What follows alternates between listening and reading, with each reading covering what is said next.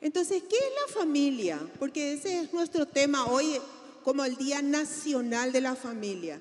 Y la familia es un grupo de personas formados por una pareja de un hombre y una mujer que tienen un proyecto en común. Cuando mi esposo y yo nos casamos, teníamos un proyecto en común. Todos los que se casan tienen que tener un proyecto en común, porque yo le voy a decir que del amor no se vive. Me miran todo, ¿verdad? No nos vamos al súper por amor, no compramos medicamentos por amor, cuando nuestros hijos se enferman, necesitamos un proyecto en común, el hombre y la mujer, que for, empieza a formar una familia. ¿Para qué? Para que ese matrimonio, para que esa familia pueda ser uno, porque si el esposo va por un lado, la esposa va por otro lado, los hijos no van a tener definición si se van para acá o se van para el otro lado. Entonces, pero por ese proyecto se trabaja. Por ese proyecto se pule. ¿Cómo se pule? Tenemos fricciones, ¿verdad? ¿O no? Yo quiero fideo, no, yo quiero arroz, no, yo quiero asado, no, yo quiero milanesa. Y no estoy diciendo nada de pecado en la casa, ¿sí? Pero las fricciones, y así como viene eso, así se va puliendo también nuestro proyecto de vida pero ese proyecto de vida que cada matrimonio tiene, que cada familia tiene, se tiene que lograr. Y uno de los proyectos que está en la palabra es tener hijos. ¿Por qué? Porque en, el inicio, en Génesis capítulo 1, en el versículo 27 y 28, nos dice la palabra. Génesis 1, 27 y 28. Y creó Dios al hombre a su imagen. A imagen de Dios lo creó, varón y hembra. Y los bendijo Dios. ¿Y qué le dijo? Fructificad, multiplicaos, llenad la tierra, sojuzgadla y señoread en los peces del mar, en las aves de los cielos y en todas las bestias que se mueven sobre la tierra. Entonces, cuando Dios creó al hombre y a la mujer, ¿qué le dijo? Le dijo que fructifiquen, que se multipliquen y que llenen la tierra. O sea, ¿qué le dijo? Tengan hijos. Porque ¿cómo va a llenar la tierra?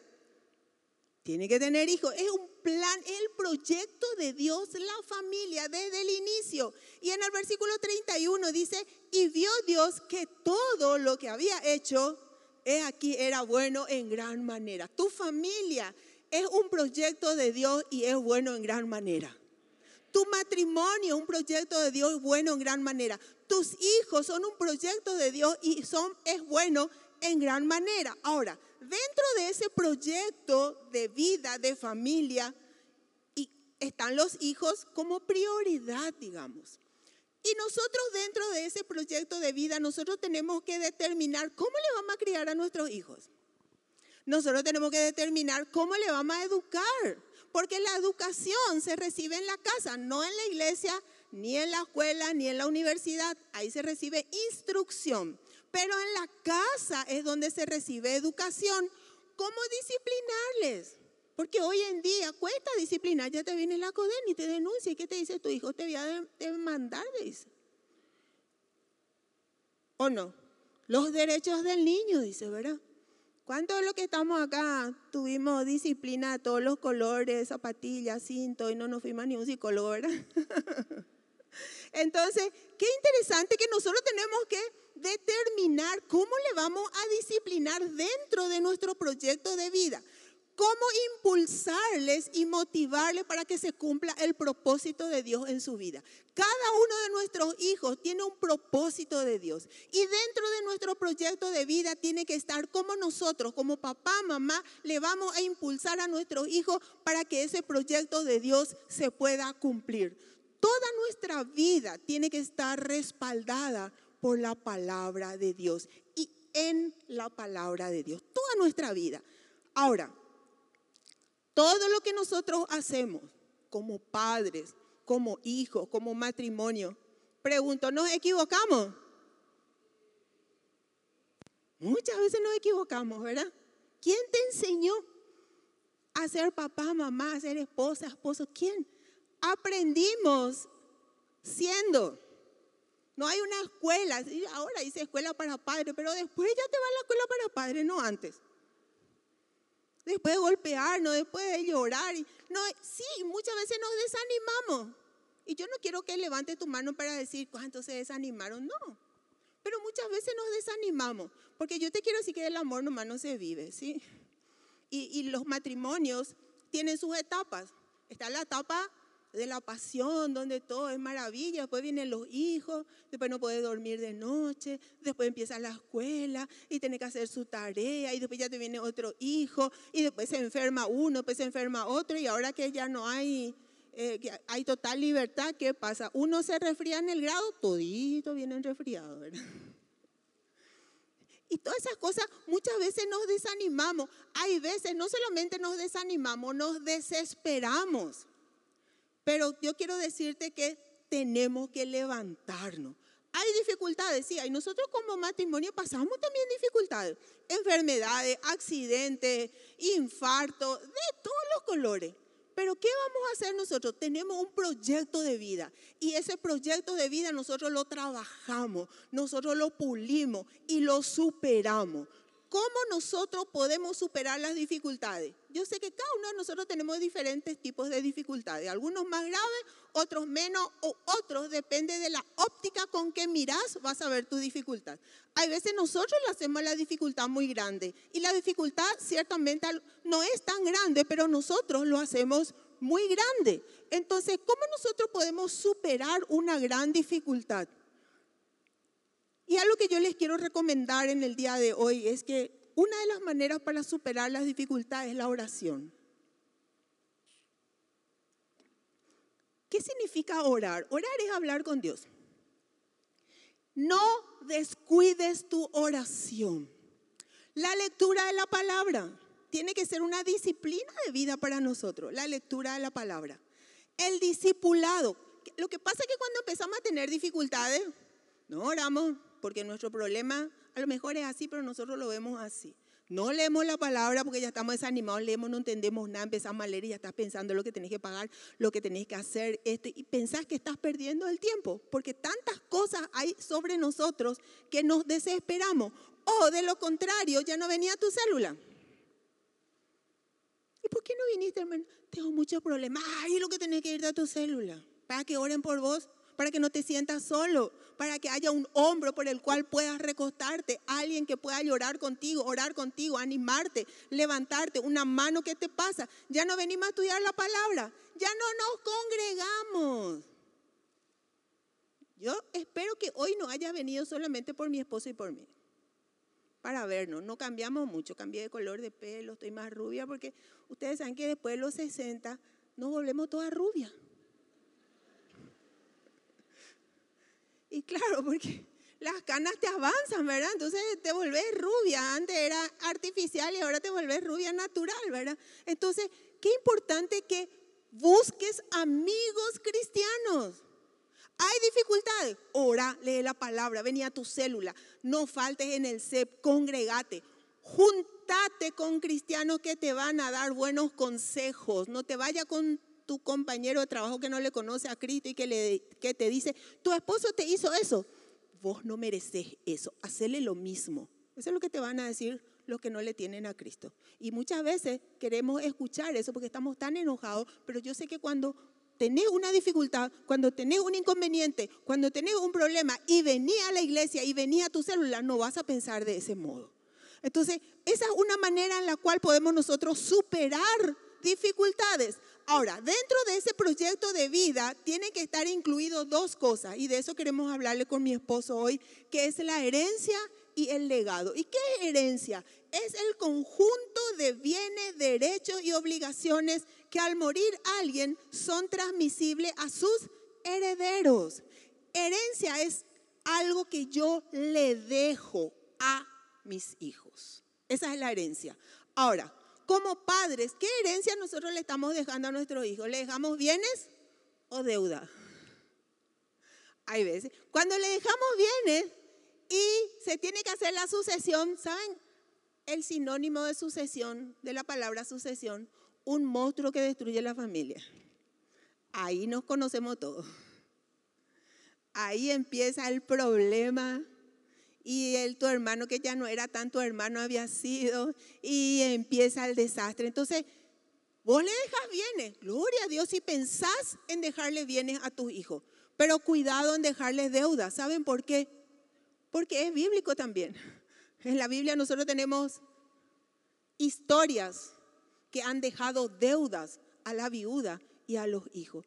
Y qué importante que nosotros podamos ser disciplinados en nuestra economía y en nuestras finanzas. ¿Por qué? Porque hoy en día uno de los motivos de disolución conyugal y de problemas matrimoniales mayores es problema de dinero. Antes era adulterio o era violencia, hoy en día es dinero el problema. ¿Pero por qué? Porque hay desorden, hay indisciplina en el manejo del dinero y como proyecto de matrimonio no nos pusimos de acuerdo. Lo tuyo es mío, pero lo mío es mío. No funciona eso. Cuando haces tu declaración, dice, y te hago partícipe de todos mis bienes, no de males, de todos mis bienes. Entonces, importante que nosotros podamos entender eso y quiero que vayamos un poquito a Segunda de Reyes capítulo 4 versículo 1 y ahí tenemos el ejemplo de alguien que dejó deudas y cual casi casi fue una consecuencia catastrófica. Segunda Reyes capítulo 4 versículo 1 dice así, una mujer de las mujeres de los hijos de los profetas clamó a Eliseo diciendo, tu siervo mi marido ha muerto y tú sabes que tu siervo era temeroso de Jehová y ha venido el acreedor para tomarse dos hijos míos por siervo. Esta era una viuda de los hijos de los profetas y el profeta que murió, dice la palabra, era temeroso de Dios. O sea, no era cualquier persona, pero era tenía indisciplina financiera. Le temía a Dios, pero no tenían un proyecto de vida de dejarle herencia a sus hijos. ¿Y qué pasa? Y ha venido el acreedor, dice. El acreedor para tomarse dos hijos míos por siervo, para llevarle a sus hijos como esclavos. Esa es la herencia que le dejó el de la escuela de los profetas, un temeroso de Dios. O sea, no solamente tenemos que ser temerosos de Dios, tenemos que ser disciplinados y ordenados en nuestra finanza y para eso tenemos que ser fieles con Dios, dice la palabra. Tenemos que aprender a ser fiel con Dios. Y algo interesante, cuando nuestro pastor, el pastor Emilio, se cruzaba contigo en cualquier lado, lo primero que te preguntaba era, ¿estás diezmando? Y vos te quedabas así, ¿verdad? ¿Estás diezmando? ¿Estás diezmando? A todo. Hola, hola pastor, ¿estás diezmando? ¿Por qué? Porque nosotros cuando no somos fieles con Dios, trabamos la puerta de la bendición. La Biblia dice que si nosotros somos fieles con Dios, se abrirán las ventanas de los cielos y derramará bendición hasta que sobre y abunde, medida, remecida y rebosante va a dar en nuestro regazo. Entonces, ¿cómo yo voy a, qué herencia le voy a, no puedo dejarle deuda si yo soy fiel con Dios? Porque yo le estoy apretando a Dios a que sea el fiel conmigo también. Entonces, la herencia es tan importante le dejas bienes, no le dejes deuda, mi hermano. Y si tienes un problema financiero, económico, pedí ayuda, que alguien te ayude a hacer tu presupuesto. Porque eso puede terminar hasta en un divorcio. Hoy en día eso es el denominador común, el problema del dinero. Pero ¿qué herencia nos dejó Jesús? Y eso está en 1 Pedro capítulo 1, versículo 3 y 4. Una cosa es la herencia de nuestra familia natural, pero también nosotros somos parte de la familia espiritual.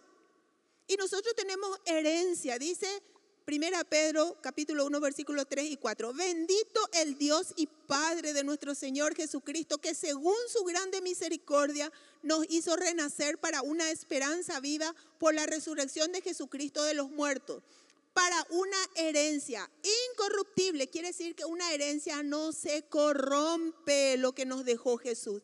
Incontaminada, no está contaminada, está santa e inmarcesible, reservada en los cielos para nosotros. Esa herencia que nos dejó Jesús es incorruptible, incontaminada, inmarcesible. Y dice el verso 5, que sois guardados por el poder de Dios mediante la fe para alcanzar la salvación que está preparada para ser manifestada en el tiempo posterior. Como familia de Dios, quiero decirte, mi hermano, no importa el problema que tenga, la desesperación que tenga, el desánimo que tenga, que ya estás por tirar la toalla, tenés herencia que Dios te dejó. Hay una herencia y esa herencia es, una, es la salvación, es la salvación. Pero el problema está en el versículo 7 para que sometida a prueba vuestra fe, mucho más preciosa que el oro, el cual, aunque perecedero, se prueba con fuego, sea hallada en alabanza, gloria y honra cuando sea manifestado Jesucristo. El problema es que nuestra fe va a ser sometida a prueba. Y cuando vienen las pruebas, ¿qué es lo primero? Empezamos a buscar culpables. Eh, me hizo este, me hizo lo otro. Y nosotros como padres tenemos que luchar por nuestros hijos, no envenenar el corazón de nuestros hijos, porque le habla a la iglesia. Nosotros estamos acá en la iglesia, no estamos afuera, estamos en la iglesia. Entonces, ¿qué pasa? Cuando viene la prueba y nuestra fe es sometida a esa prueba, que puede ser una prueba de salud, de trabajo, de ministerio, de muchas cosas, cuidado. Esta es una generación que se le llama la generación de cristal. ¿Por qué se le llama la generación de cristal? La que estamos viviendo ahora, los jóvenes y adolescentes. El cristal se rompe de balde. Y hoy en día, cuidado que no se enoje, se va a suicidar. Si no le das ese no sé lo que se va a ir de la casa. Y bueno, si decidió irse, es su decisión, pero se va con lo opuesto, porque todo lo que está acá lo compré yo, le decís. Tiene 18 años y se quiere ir. Y bueno, es su responsabilidad, ¿verdad? Pero es fuerte lo que le estoy diciendo, mi hermano. Pero quiero nomás decirte que cuando viene la prueba y si nosotros no marcamos nuestro proyecto de vida en base a la palabra, entonces nuestros hijos se pierden porque no superan las pruebas. Y vienen pruebas. Nosotros pasamos pruebas, ustedes pasan pruebas.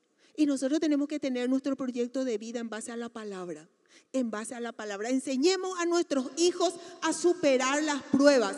Todo será probado, aún nuestra fe. Todo va a ser probado. Y nosotros los papás que conocemos la palabra tenemos una responsabilidad de enseñarle a nuestros hijos que las pruebas van a venir, dice la palabra. En el mundo tendréis aflicción, dice. Pero confía, yo he vencido al mundo, dice Jesús. Pero nosotros muchas veces tenía aflicción, nadie lo me quiere, nadie lo me llamó, era mi cumple, nadie me llamó, estuve enfermo, nadie me visitó. Y yo te quiero decir algo.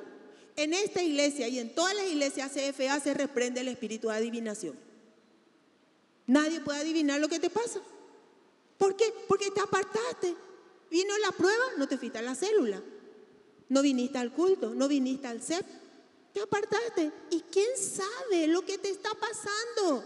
¿Quién sabe lo que te está pasando? Nosotros tenemos que decidir ser parte de la familia, ser parte, ser parte. Las puertas de la iglesia están abiertas, sé parte. Tráela a tu familia, tráela a tu hijo, sé parte, sé parte. Vos decidís de lo que vas a ser parte. Yo decido de lo que voy a ser parte. Mi esposo y yo cuando nuestro pastor vivía, él sabía todo. Nosotros teníamos un inconveniente. Pastor, nos pasa este. Pastor, ayúdanos en esto. ¿Cómo hacemos esto? No es que esperábamos. Oh Padre, revélale a nuestro pastor que venga y ponga sus manos sobre nuestra cabeza y nos dé palabra de profeta. No. Nosotros nos íbamos y le pedíamos socorro. Cuando mi esposo tuvo su infarto, yo todo el día, Pastor, ayúdame, por favor. ¿Qué voy a hacer? ¿Cómo hago esto? ¿Cómo supero esto? Eso, porque nosotros tenemos debilidades, mi hermano. Y la habilidad es cuando vos estás asumiendo que no sabes todo.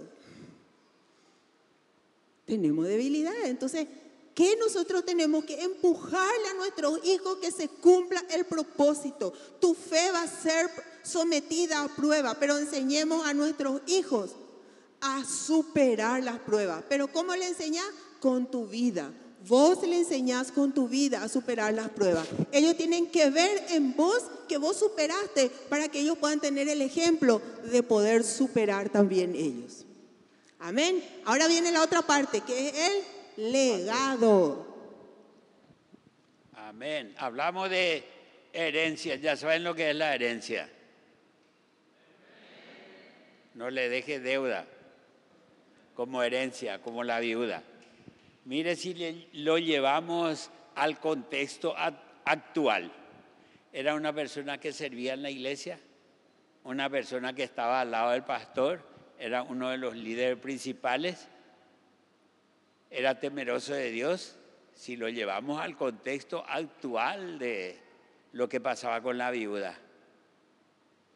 Pero sin embargo, su finanza era un desorden, un desorden. Pero ahora queremos hablar de lo que es legado. Ya hablamos de la familia, ya hablamos de lo que es herencia y quiero transmitirle lo que es un legado. Primero quiero definirle lo que es legado. Legado es cosa material o inmaterial que se deja en testamento o se transmite de padre a hijo de generación a generación. Vuelvo a repetirlo. Legado, cosa material o inmaterial que se deja en testamento o se transmite de padre a hijos de generación en generación. Y saben que en la Biblia ya había el legado. Imagínense que el pueblo de Dios, ahí está el, pueblo hebreo, luego los israelitas, cuando se fundó como Israel.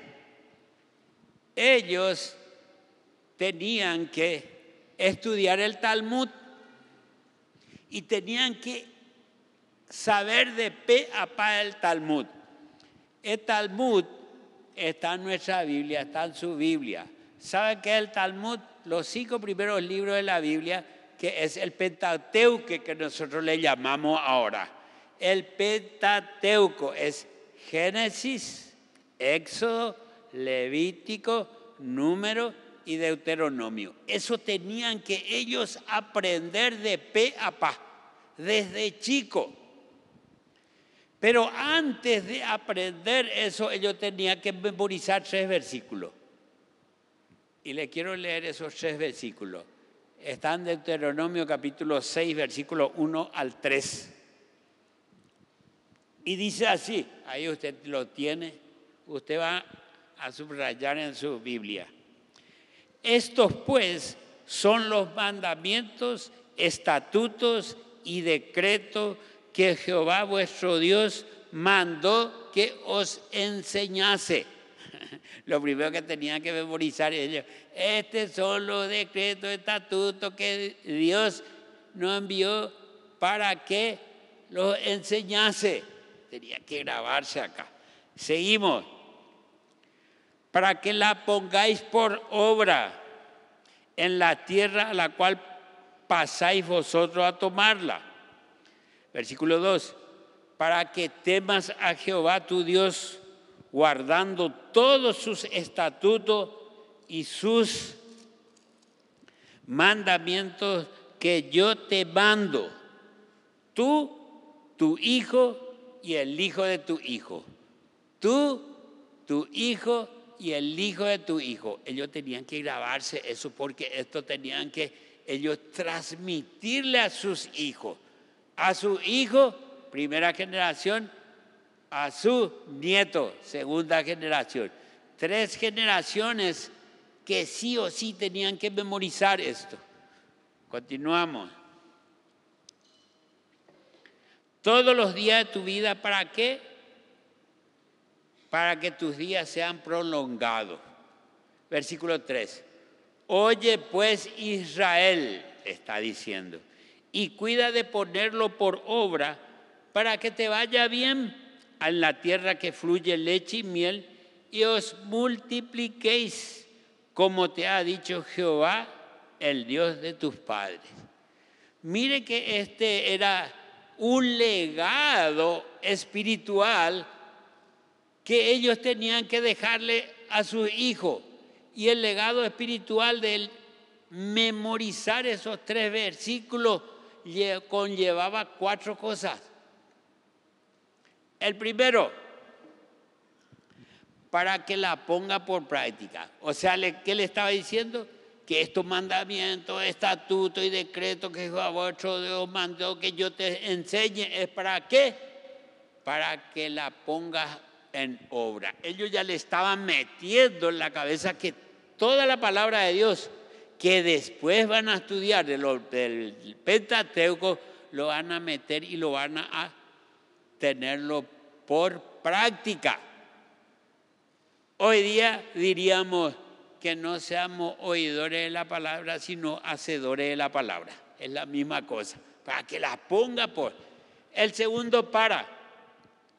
Para que temas a Jehová. Y qué interesante, si es que ellos memorizaban, ponían en práctica, ¿cómo no vas a tener temor de Jehová? Si con eso vas a vivir, entonces era para que teman a Dios, para que teman a Dios. El segundo, para. El tercero,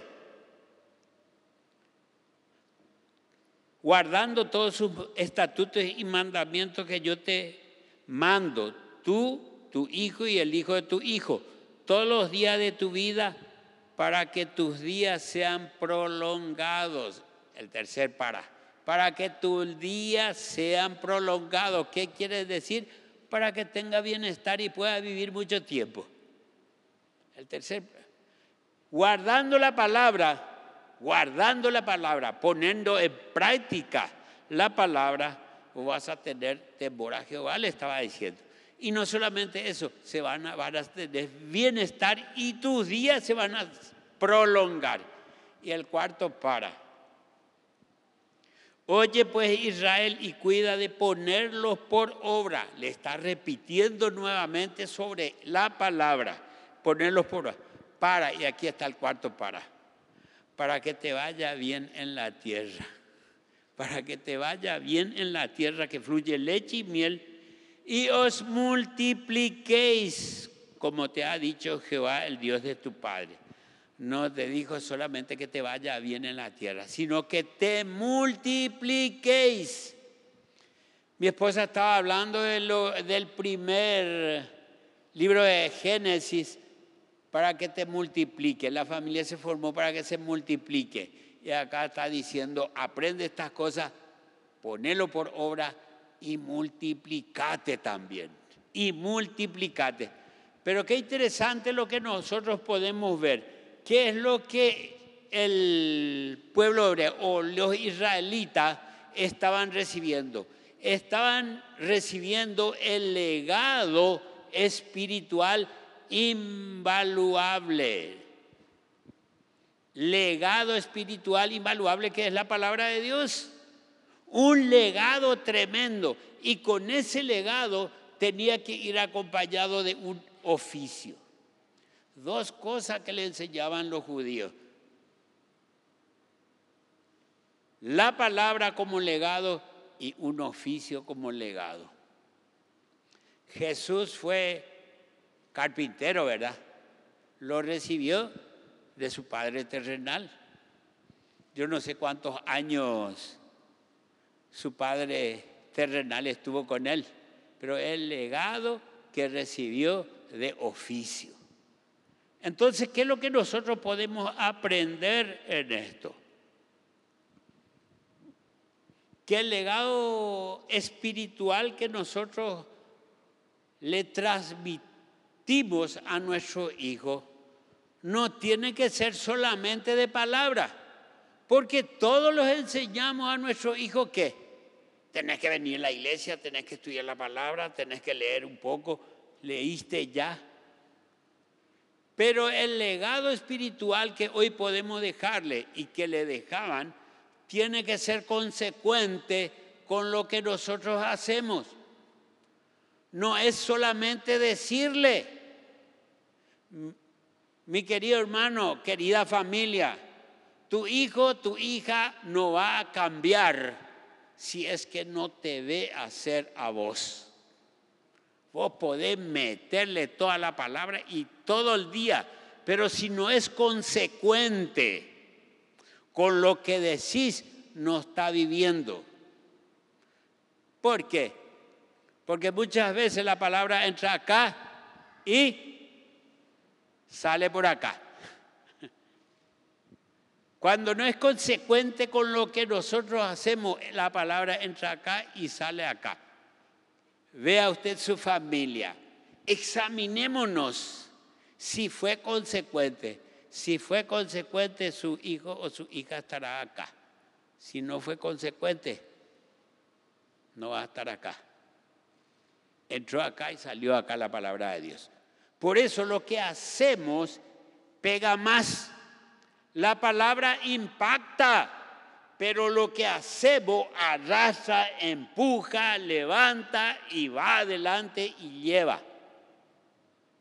Lo que nosotros hacemos y nos ve hacer nuestros hijos van a hacer no solamente que le diga, le diga, le diga, le diga, te tiene que ver hacer. Atienda esto. ¿Qué quiere decir eso? Tenemos que hablar menos y hacer más. hablar menos y hacer más. Porque el que habla mucho y no hace nada, resultado, nada. Resultado, nada. Hablar mucho y no ves, no ven que haces algo, resultado es nada. Y tu hijo es nada. Estamos hablando a la familia, mi querido hermano. Estamos hablando a la familia. Es nada. Y vos, ni yo, ni tus hijos nacieron para hacer nada. Nacieron para hacer algo. Nacieron para hacer algo. ¿Por qué? Porque antes de la fundación del mundo, Dios predestinó un propósito para tu hijo, para vos, tus hijos y los hijos de tu hijo. Pero ese propósito se cumple solamente con el legado de la palabra y con lo que eh, vos haces consecuentemente a la palabra. Y voy a ser un poquito duro, pero me disculpen. No veo muchas veces hijos de líderes que al principio venían porque eran chiquititos y porque podía traerles pero después empezaron a crecer y no están en la iglesia. Eso ya te habla de que el hablarle la palabra no fue consecuente con lo que vivía en la familia. Entonces ese legado puede ser un mal legado también. Pero el legado de la palabra nunca es malo. Pero nosotros tenemos que ser consecuentes de eso hijos de líderes que no están en la iglesia, padres que permiten que su hijo esté en una unión libre bajo su mismo techo. Yo he visto, no sé si usted ve, y yo creo que usted habrá experimentado y habrá visto también. ¿Saben que desde 1970 la Unión Libre, que hoy se le titula Unión Libre, era medio desechado y condenado por la sociedad. Ese está, ese está amancebado, se decía, los más viejitos sabemos esa palabra. Está amancebado ese y le ponían la cruz ahí. Desde 1970 hasta hoy día, las uniones libres han aumentado el 600%. 600%. ¿Por qué? Por padres que hablaban, pero no eran consecuentes. Mi querido hermano, nosotros somos hijos de Dios. Y si usted hizo la oración que mi esposa estaba haciendo por primera vez, usted automáticamente es hijo de Dios. ¿Por qué? Porque dice que el que cree, el que confiesa su nombre, le dio potestad de ser hecho hijo de Dios. Juan capítulo 1, versículo 12. Entonces, al ser hijo de Dios, ¿qué es? Heredero de Dios. Y mi esposa dio un ejemplo de herencia heredero de Dios, coheredero con Jesucristo, dice la palabra. ¿Qué quiere decir eso? Yo heredo con Jesucristo todo lo que le pertenece a Él, porque mi Padre es Dios y mi Padre es el dueño del oro y de la plata. Y hoy como hijo, Jesucristo nos dejó el mejor legado espiritual invalorable, invaluable, que es la palabra de Dios. Y quiero darle cinco razones, hay muchas razones, que ese legado es para usted y es para mí y qué hace en nosotros. Lo primero de ellos, el legado espiritual que nos dejó Jesucristo hoy nosotros como hijos de Dios es que nos da salvación. Qué tremendo, te dio salvación, me dio salvación. Es lo que dice en Efesios capítulo 2, versículos 8 y 9, si podemos ver en la pantalla. Anote usted eso. Y dice así, porque por gracia soy salvo por medio de la fe. Y esto no de vosotros, pues es don de Dios, no por obra, para que nadie se gloríe. ¿Qué está diciendo? Que es la gracia de Dios y la gracia, el mensaje de la gracia que nos dejó Jesucristo, el legado invaluable es de salvación. Usted es salvo por la fe salvo, salvación recibe. El pueblo de Dios hasta ahora no recibe este tipo de salvación. Porque con Jesucristo solamente ellos todavía están esperando el Mesías. La segunda cosa, recibimos perdón. Desde el comienzo de la humanidad, con Adán y Eva, el hombre por la caída fue separado de Dios. Y hay un abismo entre Dios y nosotros, la humanidad. ¿Y qué es lo que vino a hacer el legado de Jesucristo que nos, dio, nos dejó a nosotros? Vino a perdonarnos y unirnos nuevamente con Dios. Y hoy podemos entrar confiadamente hasta el trono de, de su gracia para el oportuno socorro. Entonces, mi querido hermano, no solamente salvación tenés para como legado, sino también tenés perdón. Colosenses capítulo 2, versículo 14 y 15 dice así, anulando el acta de los decretos que había contra nosotros, que nos era contrarias, quitándola de medio y clavándola en la cruz y despojando a los principales y a los potestades lo exhibió públicamente triunfando sobre ellos en la cruz. Esa separación que había, vino Jesucristo y después nos dejó este legado de perdón porque yo dijo, yo soy el que voy a pagar esta deuda que está con todos nosotros.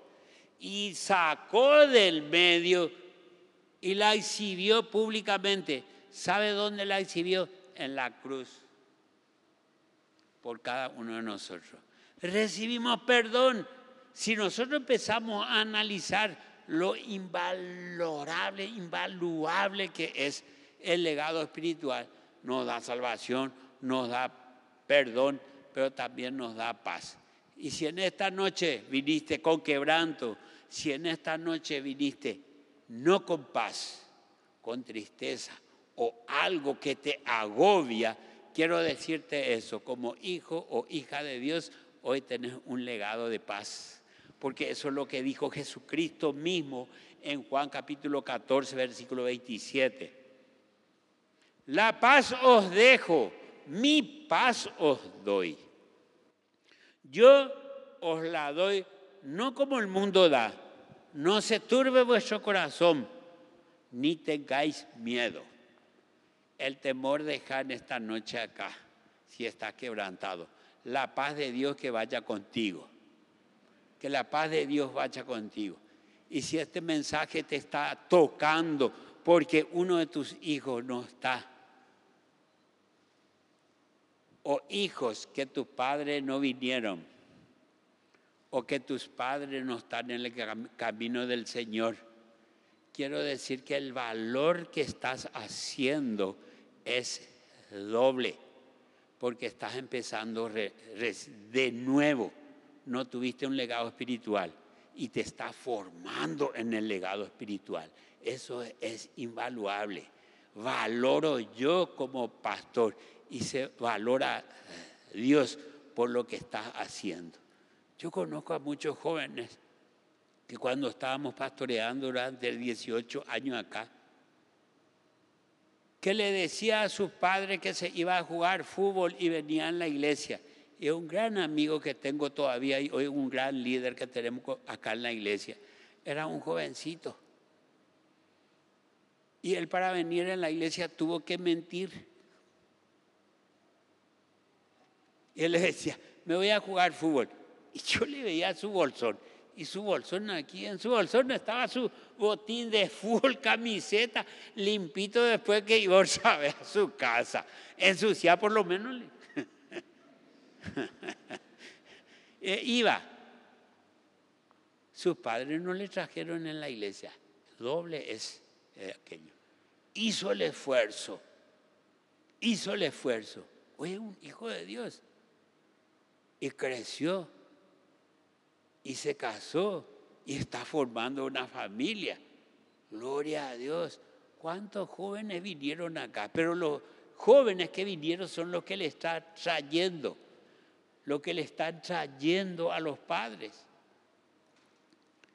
Lo cuarto, nos da entonces salvación, perdón, paz, pero también nos da dones.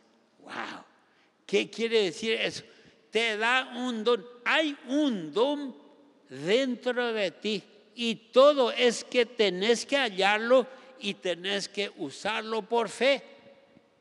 Pablo expresa ese don en Romanos capítulo 12, versículo 6.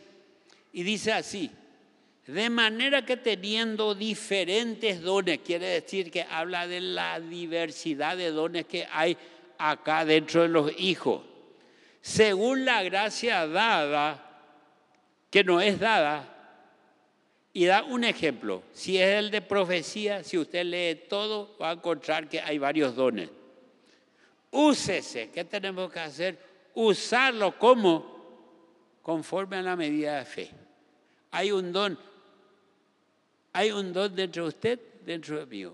Usala, usala conforme a tu fe, conforme a tu fe, pero usala. No solamente te da don, sino que te capacita para servir también.